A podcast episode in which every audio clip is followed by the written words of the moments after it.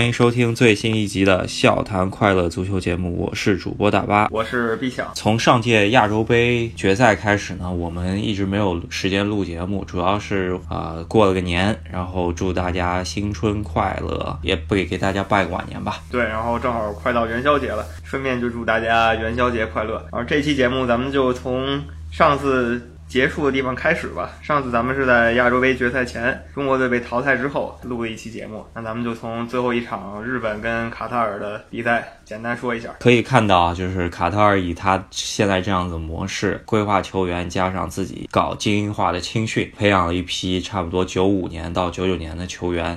在这样子的一批球员成长起来之后，可以看到他们在日本队，呃，可以说是半主力的情况下，居然能轻松利落的赢得既漂亮又非常非常有说服力吧，夺得了这个亚洲杯。对于他们来说，对于这样的模式确实是一个肯定。当然，这个模式是没办法学的，因为他们每年是从非洲几十万的那个小球员里选几个他们觉得不错的，然后带到卡塔尔，然后培养。所以这个模式。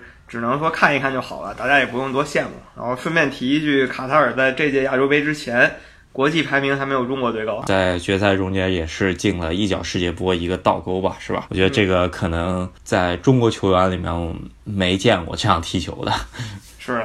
确实，呃，反观咱们中国队呢，虽然该说也都在上一期节目里吐槽过了，可能唯一的希望被大家称为全村的希望、全市的希望、全省的希望、全国希望的吴磊，也终于是留洋去了西班牙。那他也是有很多的值得关注，呃，很多值得值得大家关注的地方。可以说，吴磊的留洋确实也是上港的一次成全吧，因为啊，首先转会费就根本没怎么收，然后。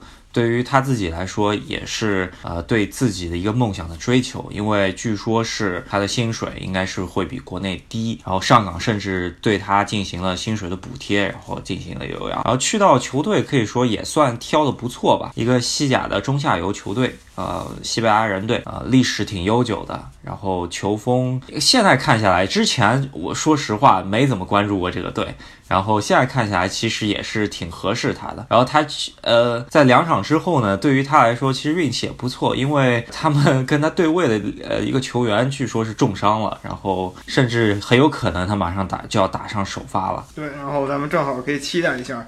吴磊去之前，这个西班牙人队战绩非常不利啊，在这个保级圈里苦苦挣扎。他去了以后呢，第一场平局，第二场在吴磊的帮助下取得了胜利。然后马上，刚才大巴也说了，跟他竞争主力的这个球员重伤，要休好几个月，那吴磊很有可能就成为这个位置上的。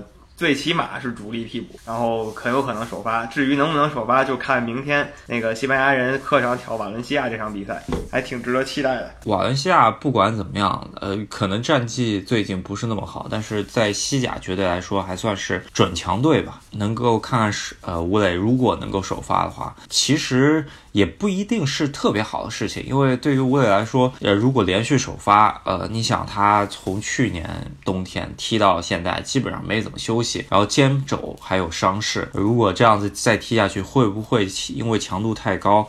然后对于自己的身体其实也不是特别好。其实我还是比较看好他首发一场，替补一场，这样子对他来说也更好一点。然后慢慢适应西西亚节奏。如果太拼的话，很容易会有重伤吧。嗯，希望不要这样事情不要发生。兴趣的各位，就是除了看他比赛，也可以关注一下吴磊的这个。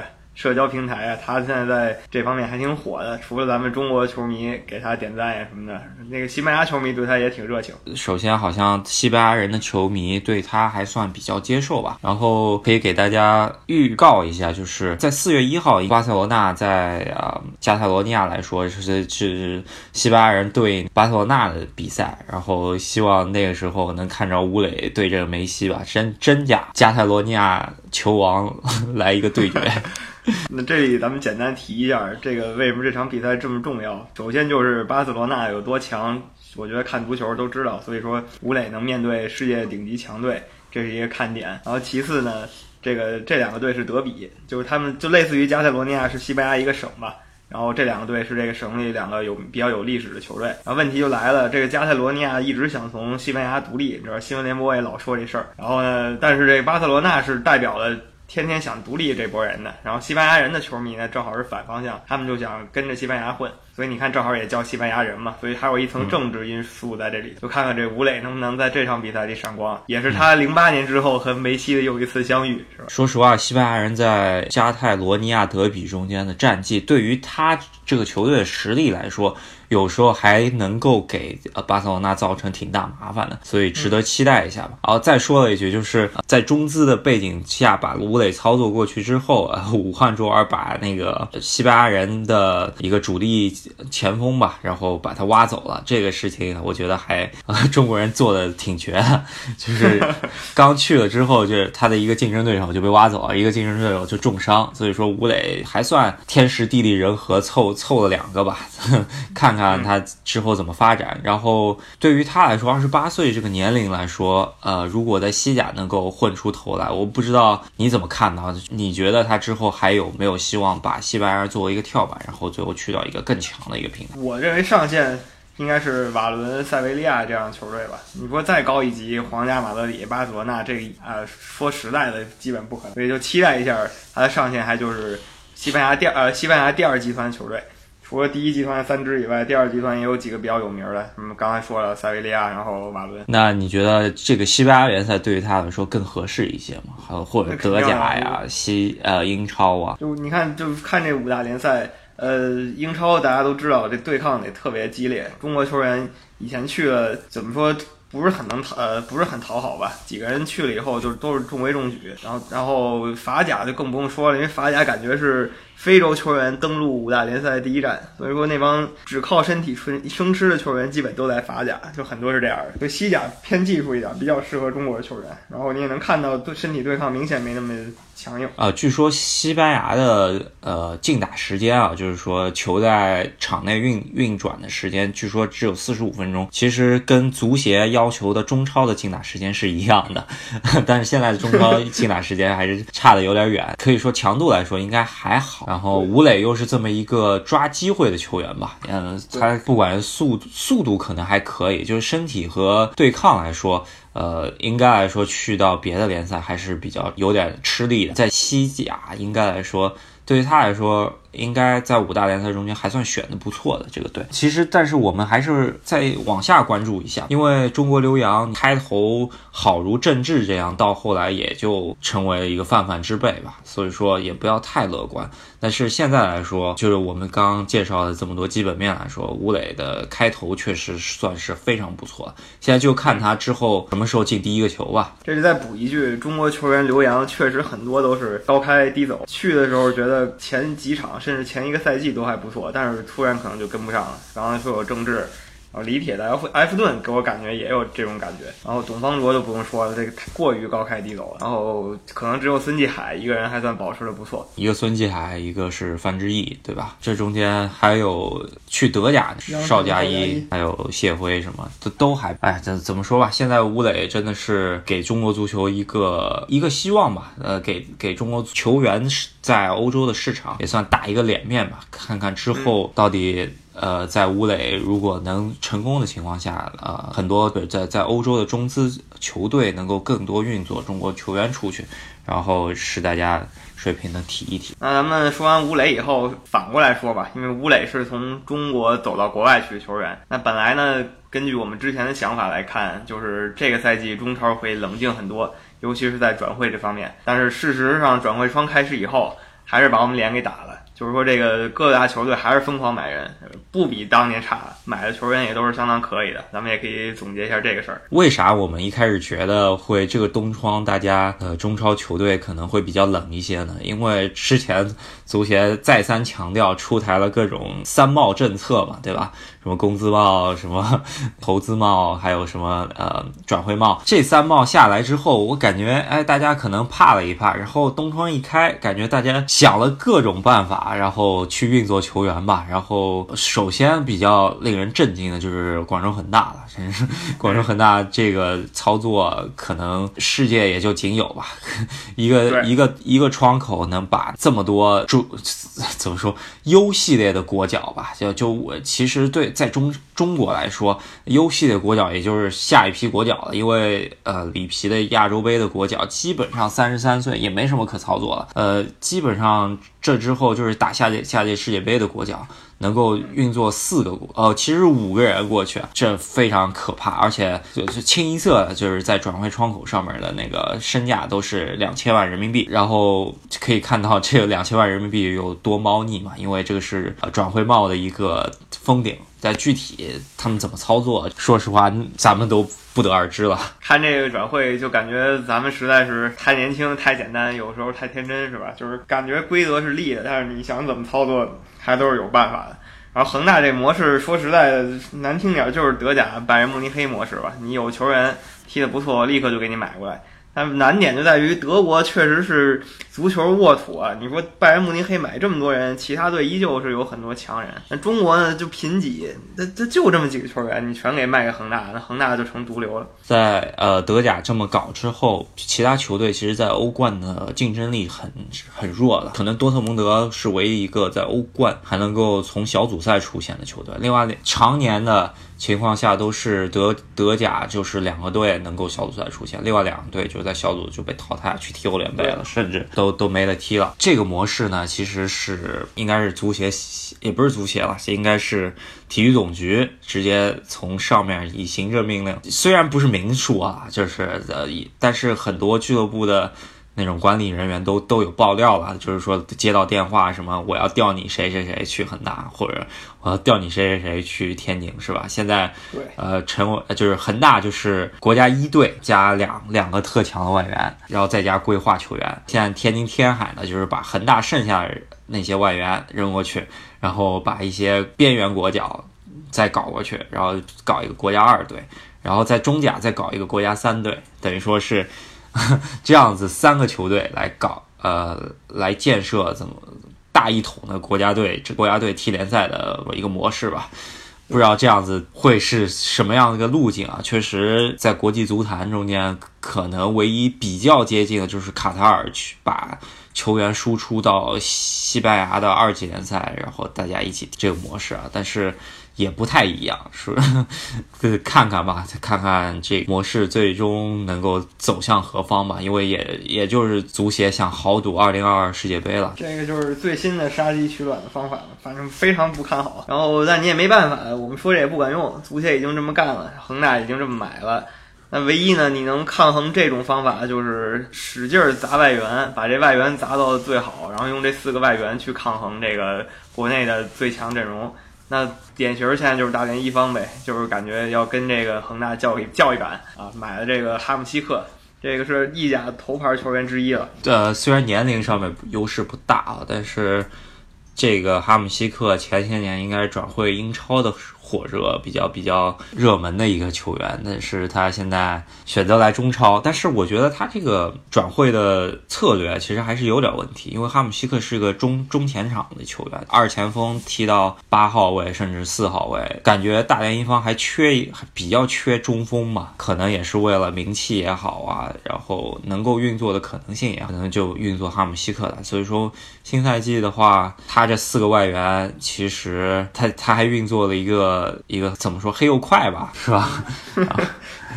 大连一方也是把全建的之前的边缘国脚，或者说是那些上年纪的国脚、边缘国脚吧，也都都大连球。球员吧，大连籍的球员运作回去很多，一个三十加左右的国半准国脚阵容，加上超级外援对抗恒大的二十三加的准国脚阵容。其实说实话，如果直接对抗来说，不看就长长时间的联赛，因为三十岁之后。呃，体能肌理下降。说实话，就技战术能力还是那些准国脚比这个二十 U 二十五的这些国脚强强强多了。我觉得那肯定，中国足球国脚目前确实是一代不如一代，是吧？就是问题就是三十多岁的坚持到赛季后半段，可能伤的伤，累的累。这是他们唯一的问题，然后再说就是外援，就单说外援，不不提这个外援对这队的贡献，或者说磨合程度，就只说这个牌面来说，还是大连一方外援更凶一些。呃，但是这个就是看他们是单打独斗不，然后说说实话啊，大连那些外援让他单打独斗也够了。去年大连之所以能在中超还能混下来，就是靠这个卡拉斯科单打独斗了几次，他要不单打独斗那几次，大连就稳稳降级了啊，是。然后说恒大和呃大连吧，然后还有一个比较令人关注就是国安吧。我觉得这赛季就三个球队，但是我更看好是国安和恒大争冠吧。就国安的话，虽然我北京球迷啊，但是感觉这次转会操作最开始抢占先机的是北京。先是规划了两个球员，一个是阿森纳青训的，是吧？就是有中国血统的球员啊。然后另一个呢，对，另一个是北欧，一个是挪威的，没记错的话，侯永永。对，然后他们两个人都回到了中国，然后成了中国球员。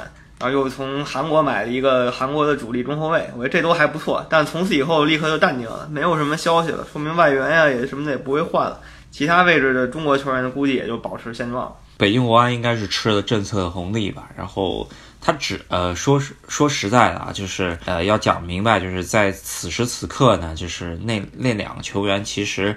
他们只是在北京国安官宣了，那其实他们的就是入籍手续啊，侯永永可能更好一些，然后李可现在说实话还没有完全办完啊，就是说他们只是加盟了北京国安，但是具体新赛季要怎么给他注册，说实话还没有在还没有敲定，在要在中超注册之前呢搞定这个事儿，还是还还需要看一下，但是。呃，如果来说李可啊，就是严纳里斯这个球员能够最终加入中国国籍的话，因为他只是代表了英格兰的 U 系列出战，他是能够代表中国国家队出战的，比较看好他能够占据一个中国国家队主力半轮换的一个阵容吧，嗯，一个后腰位置上面。对于中国国家队也是一个增加，在规划方面吧，还有就是广州恒大也也进行了两个操作吧，是吧？呃具体这两个人确实没有怎么关注啊，但是据据说一个是秘鲁人，叫罗伯特肖吧，是吧？有可能，很有可能就是给他新赛季是以外援先注册了，然后在冬呃在之后下窗再给他改改成国内球员，因为他的手续办不完。怎么说吧，就是国家集训队加上规划政策。看看国家队的水平能够上升不？对，看看看吧。反正现在足协也真是放弃了长远任何长远打算了，就是怎么快怎么来啊！就是各种想想图快的方法都用尽了。如果这些再不行的话，就真的没什么辙了。还得说一下山东鲁能，这个山东鲁能咱们也不能小看，因为年年都是强队，这次又把这个费莱尼给搞过来了。这个费莱尼，我觉得在中超应该是。随便用是没问题的。这个赛季的中超转会呢，这么多帽子砸下来之后，其实对于我们来说比较震惊，就是哎，在欧洲一线的球队居然出了四笔转会中超的，这个还挺夸张的，觉得是。本来以为这些应该就黄了是吧？就是一你一看，我靠，费莱尼先去了，然后哈姆西克也去了，这都是。主力球员可以说，就最起码费莱尼在曼联也不能说是板凳儿吧，就经常能上去开倒车、临危救火的球员。对，然后再加上那个广州富力居然运作热刺踢世界杯的，就是如果是轮换主力吧，然后他对对于热刺来说也是一个轮换主力，虽然上的不怎么多，这个赛季就是登贝莱是吧？就是也也挺强的，是吧？就这个登贝莱，我其实不是很懂，感觉热刺其实人手不是很够，但是怎么着又把这登贝莱还是给卖了，卖了以后他也没买谁来。热刺这个球队只只出不进，呃，居然还能保持这么好的竞争力，对吧？之后我们也会提一下他的欧冠的表现。然后就是天津泰达直接把拜仁的轮换主力吧，而且其实是替补替补中锋瓦格纳。给搞过来，就是说，你看一线的球队居然能挖四个人过来，确实这个东窗比上中超最最顶峰的时候，那个时候砸钱的时候都都差不多了吧，对吧？感觉当时中超有一种这个千金买马手的感觉，就是我就是死砸钱，什么人我都要。现在感觉中超开始挑剔了，你好歹得是欧洲五大联赛一线的球员，年龄可能稍微大一点，因为刚才说的四个大牌儿。哈姆西克，然后费莱尼、登贝莱还有瓦格纳，四个人全是三十一岁啊，就是无一例外都是三十一岁，但都是欧洲主流联赛主流球队的重要球员。所以说，中超确实在国际的影响力是逐渐提高了，就差国内球员跟上了。主要这些球员呢，也是进入到他们的合同的晚期嘛，所以说转会费肯定是呃会好一些，因为。这个转会帽在那边，然后可能工资会多一些，呃，所以说大家也是看看吧。新赛季其实中超好多人都说不想看了，主要是因为这个恒大这个事儿太 bug 了，是吧？这强挖人家球员，对吧？然后。各种球员基本上都圈一起了。呃，但是好多人都说球员圈养没没前途。怎么说？毕竟也是自己的联赛，你还是得关注一下吧，对吧？还有一值得一提的是，前两天刚官宣的就是申花的中锋换掉了。之之前的邓妈妈觉得自己可能在新赛季的新主教练就是那弗罗雷斯的框架之内，可能踢的不是那么好，自己选择解约。走了，然后直接把上赛季的中超银靴降级的亚太的伊哈洛尼日利亚队长吧，把他签过来。说实话，还是值得期待，因为他之前跟弗罗雷斯有过在英超的合作，然后那个赛季他进了十五，在中超可以看一下。各个球队虽说啊，名义上都是说收缩财政，但是野心都不小，该搞的还是都搞了，所以下赛季值得期待。不用说怎么说就放弃中超了，还是看看也没什么。其实，足协这么搞吧，也说实话啊，就是给大家提一句我心里说的话，就是说他搞的这二十 U 二十五的球员，大家圈一起，不是拜仁那，要拜仁圈在一起是德国国家队水平，可能还是还是那个能够起到。关键作用有时候在联赛里面，起码你能看出国家队的球员就是比那个那个非国家队的国脚还是强很多的。但是你这帮 U 二十五，其实跟那些非国脚不招入的其实差不离。一个比赛一场比赛可能三次失误，那帮非国脚可能。五到十次失误，这样 差的不多。最后解决问题的，也就是那些 bug 级的外援在中超。反正就是想想走这拜仁模式，但是哎，具体能不能行？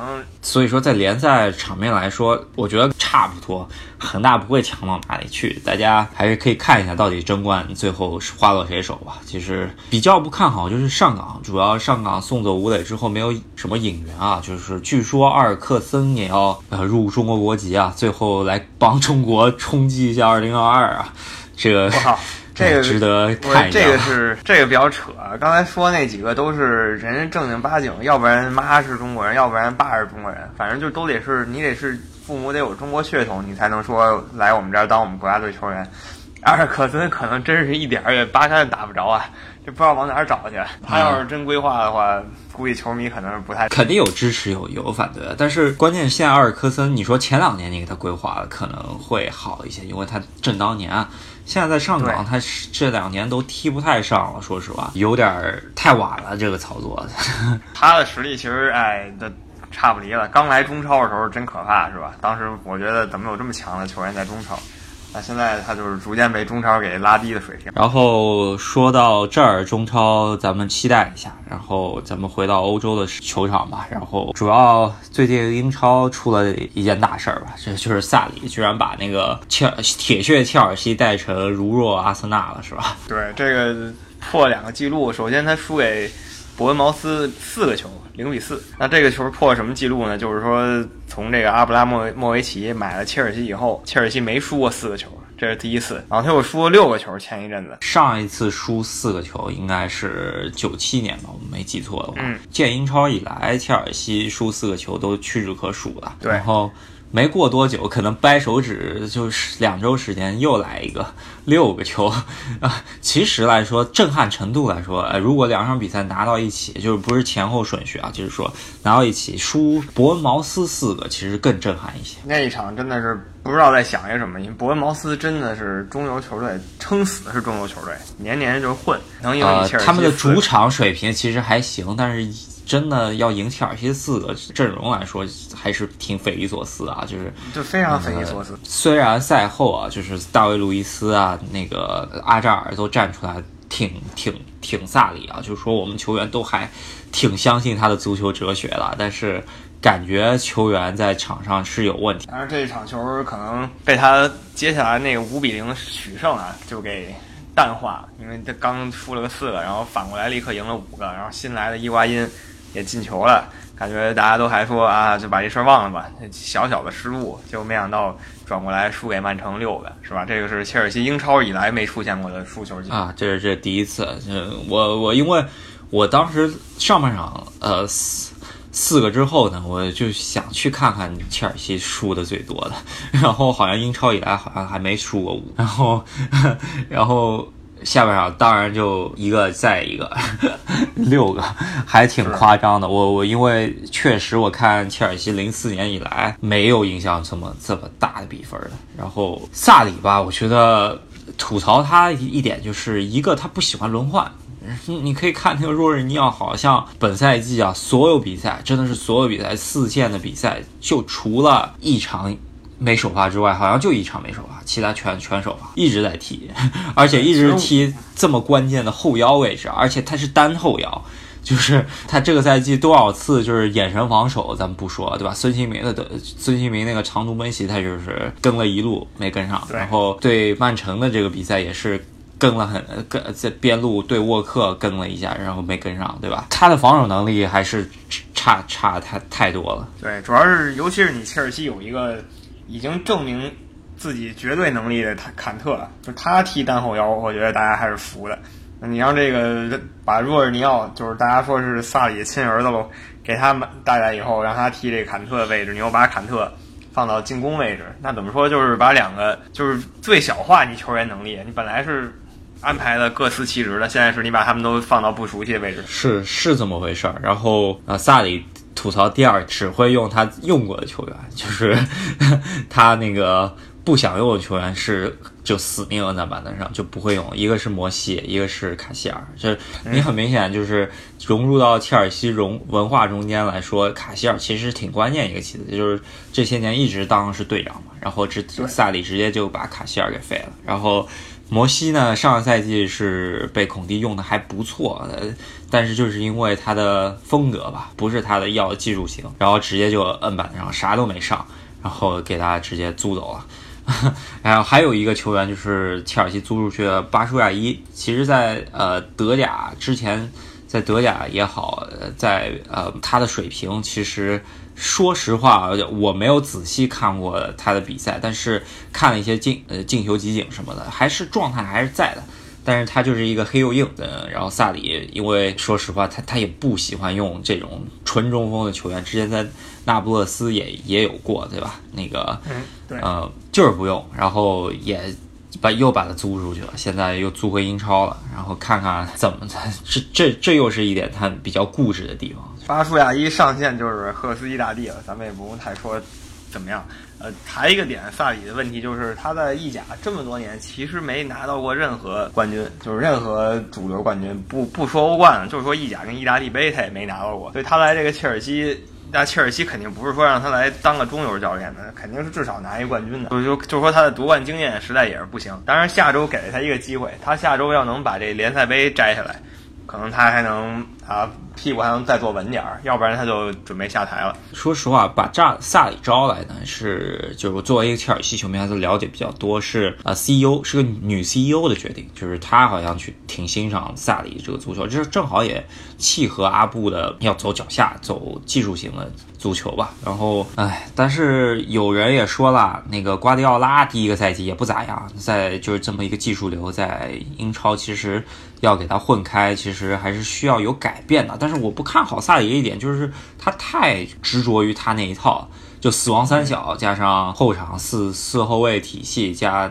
一个绝对核心，就是那个若尔尼奥，然后中场四个球员前场逼抢这一套东西，他完全没有改变，就是说就纯硬搬，这个还是挺难的。我觉得在英超的话，你可以看到他赛季初其实二十场球吧，其实还是可以的，就是紧咬。利物浦和曼城吧，对吧？甚至有一度能够第二争第一的。然后英超其实需需要一个教练水平，他是非常能够去呃怎么说去呃适应别的球队。哎，别的球队看你这么踢，现在人家也发觉了，哎，你若你要就是死掐你若你要这个点，就是你这个大脑这个点，然后把你掐死，然后现在来看你这个效果就很差了，对吧？但是他不改变这一点，我就。非常不看好，呃，为什么萨里这一点？其他来说，他用旧布也好啊，他怎么也好啊，他走脚下，切尔西球员可能没到，怎么用阿扎尔中锋这些问题来说，都还是可以解决的。但是就他这个顽固不化这一点，还是非常令人不太看好。哎，多抽几根烟吧，缓缓缓缓。我我个人啊，还是觉得他还是早点下课，就是大家都别浪费更多时间了。我觉得切尔西。不太合适。这里评论一点，就是这个招旧部其实是非常容易出事儿的问题。就是你要是带成了，带成了当然好，你带不成了，你跟你的旧部都混不下去。其实看了很多，你像这个莫耶斯去曼联带这费莱尼，把他其实坑的不不挺惨。然后当时几年前那斯科拉里来切尔西带这德科也是双输。反正带旧部不是一个很好的选择，说实在的啊，对啊，你既然这么喜欢那不勒斯那些球员，你索性就回那不勒斯执教得了，你为什么还来切尔西啊？对吧？就是 我我还是比较。呃，说实话，就是我我有个很大的猜想，就是那要不如就是那不勒斯和和切尔西主教练换一下呗，就是安切洛蒂和那个萨里赛季末大家再换回来呗，不是挺好的吗？对，都是公军是吧？啊 对，这一点咱们说啊，最新一轮欧冠十六强又开踢了。那个值得一说，就是热刺在卖球员这么多的情况下，然后主力哈里凯恩、阿里什么都受伤的情况下，这现在英超排名第三呢，居然把那个德甲领头羊给轻松拿下，这这个还是匪夷所思。我觉得那可以看出两个联赛的竞争力，从这一场比赛中间就能看下来。对，而且热刺是残阵了，你刚才说。几个大佬没上啊，然后这个多特蒙德除了罗伊斯能上的角色也全都上了，然后然后这次赢的也不难啊，三个长传冲吊进球就就搞定了，那可见这个德甲真的得好好想想到底怎么会这样了，因为你现在第一回合输了三个，你很难说再扳回来了，基本不可能，再加上可能。可能多特蒙德就差一个魏格尔吧，然后你他其实卖的人还挺多的，就是香川真司也送走了，然后其实前场人还算有，这赛季还踢出来桑乔是吧？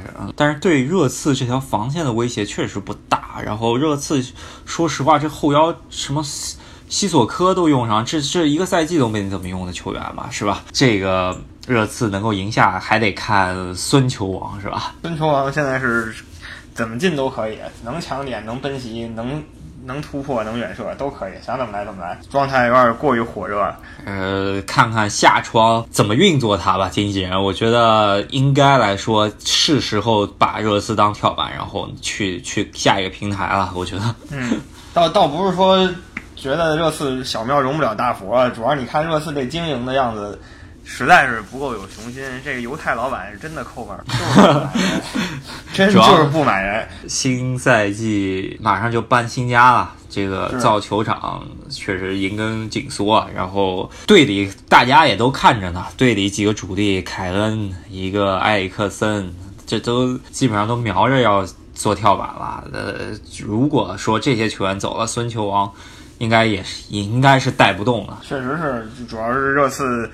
机会其实很有啊，我我不觉得这个列维就是他们老板这么差钱，买几个人让他们冲一个冠军，真不真是应该的。而且据说这列维是热刺的超级死忠啊，你说你死忠怎么就当成这样？真是。然后下一个就是那个下一场就是。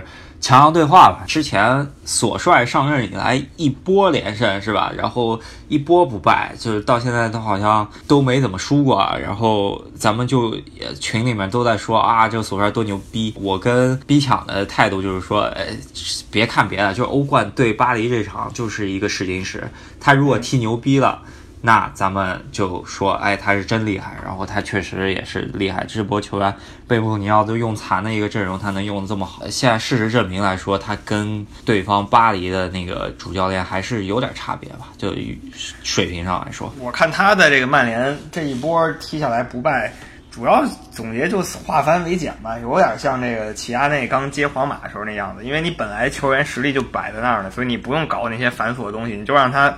释放天性，你让他踢去，他也不会太差。而且大家也知道，在这个赛季开始前，大家都是预测这个曼城、曼联、利物浦都有实力争冠。只不过是曼联被穆里尼奥拖了一脚以后，大家老觉得曼联好像跟不上。其实他实力还是在那摆着的。但是遇上巴黎呢，教练经验更老道，球员整体实力也确实巨星比曼联多，这个大家也得承认。然后还是能看出来。还是欠缺一些经验和磨合。主要巴黎的那个主教练其实还是针对曼联的之前这一波呃连胜有研究吧。三前锋主要他这波连胜其实主要还是三个前锋比较好用嘛，马夏尔、拉什福德和那个林加德，然后用的比较好。然后巴黎特意变阵啊，就是三后卫。然后其实这三个后卫也不非等闲之辈了。然后 对上这三个。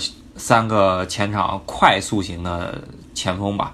呃，说实话，防的还是挺好的。然后对，在在任意球上面进行突破吧。呃，主要曼联最后想搏命的机会也没了，因为 原来搏命的费莱尼一看那个，其实索尔斯克亚想往替补席一看，想找爆炸头来着，没了，被山东鲁能这带走了。想让他强行当个推土机，给把球推进去是吧？就是一看不在了，很尴尬。巴黎呢这边很有气势的，可以说我在客场赢了一两个球。而且我卡瓦尼和内马尔没上。对，说实话，巴黎这阵容确实挺恐怖的。卡瓦尼、内马尔都是一级的那个欧元的水平的就是身价的球员吧。然后没上这俩人，上了迪马利亚和德拉克斯勒在边边路，然后姆巴佩中路搅局吧。其实他也不常不常挂在中路，上半场踢的不好，主要也是姆巴佩踢在中路，然后效果不好。然后后下半场就游走型啊。发觉哎，其实这个效果不错。然后迪玛利亚跟曼联中间还有这么一段渊源吧，踢得挺卖力。然后下半场下半场那个传中啊，狗屎羊跟不上 迪玛利亚，是，然后被姆巴佩捅捅进去一个吧，是吧？对，这个打的也挺简洁的。那个迪玛利亚传中，姆巴佩抢点，就是非常标准的。教科书型进球吧，就这么讲，就是我一个边锋过去传给你中路，然后捅上就完事儿，没捅上就没捅上。可以看出这这一回合曼联其实还是挺难的，再往下补下一局走，其实还是管好自己吧，能够联赛争前四，呃，我觉得更切实际一点。因为本本来这个赛季已经惨了，对吧？索尔斯克亚也是一半上任，如果能看好索尔斯克亚，就给他一个长约吧，然后能够。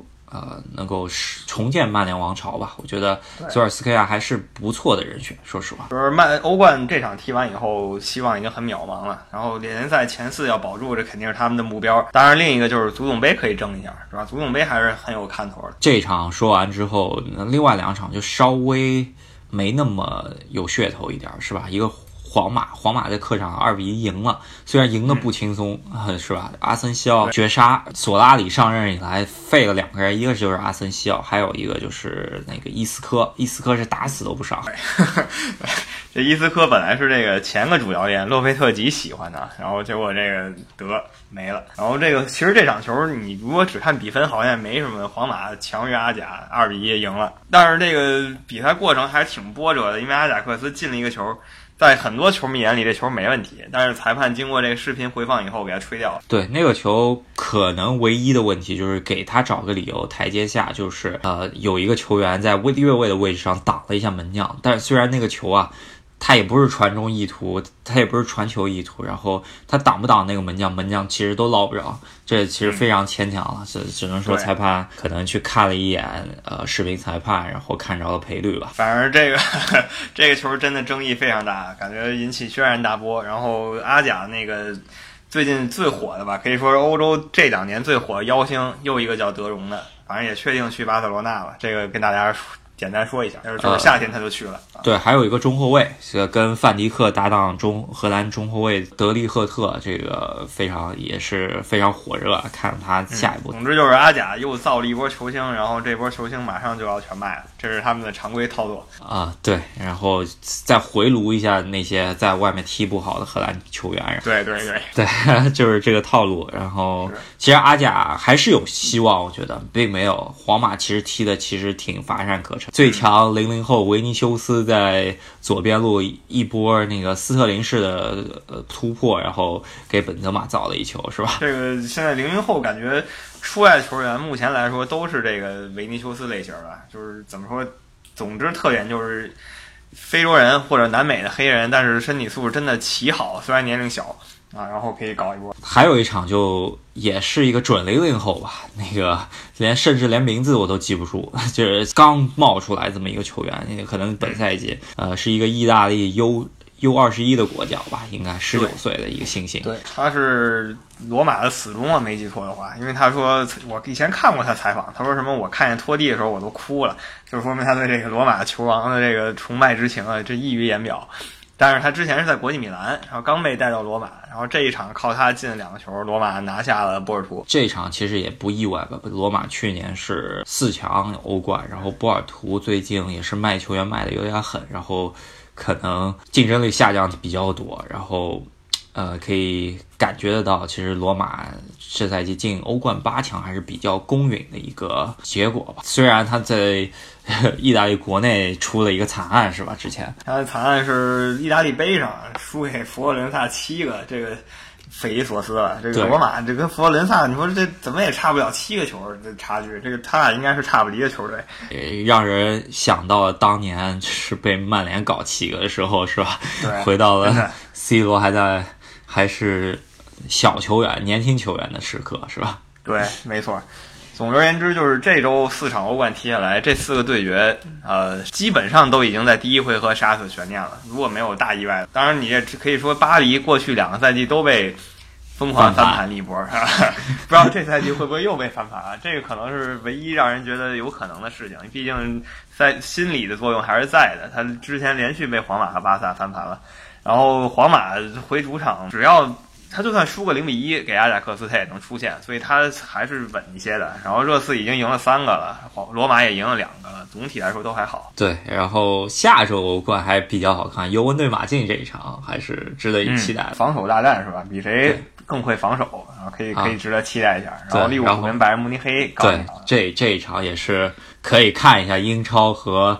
德甲也等于是一线两个队看一下，再加上扎叔跟拜仁这个这个渊源吧，然后对对，然后巴萨跟里昂简单说一下，没啥特别可说的。但是里昂这赛季是唯一掀翻过巴黎圣日耳曼球队，所以说小小的冷门你可以期待一下。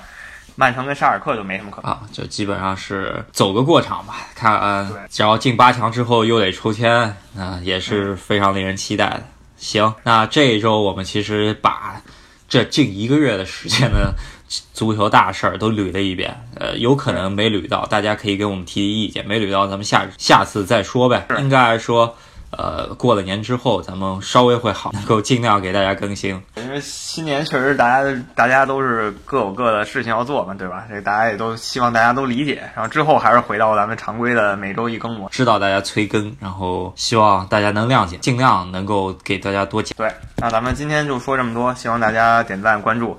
然后毕竟新年了嘛，是吧？去年。赫斯意大帝刚开始更新，今年收获这么多粉丝，希望大家继续支，大家多支持吧。想进我们的微信群的话，可以私信一下微信赫斯意大帝，帮我们多转发，多多留言吧。好，那咱们下周再见。对，下期再见。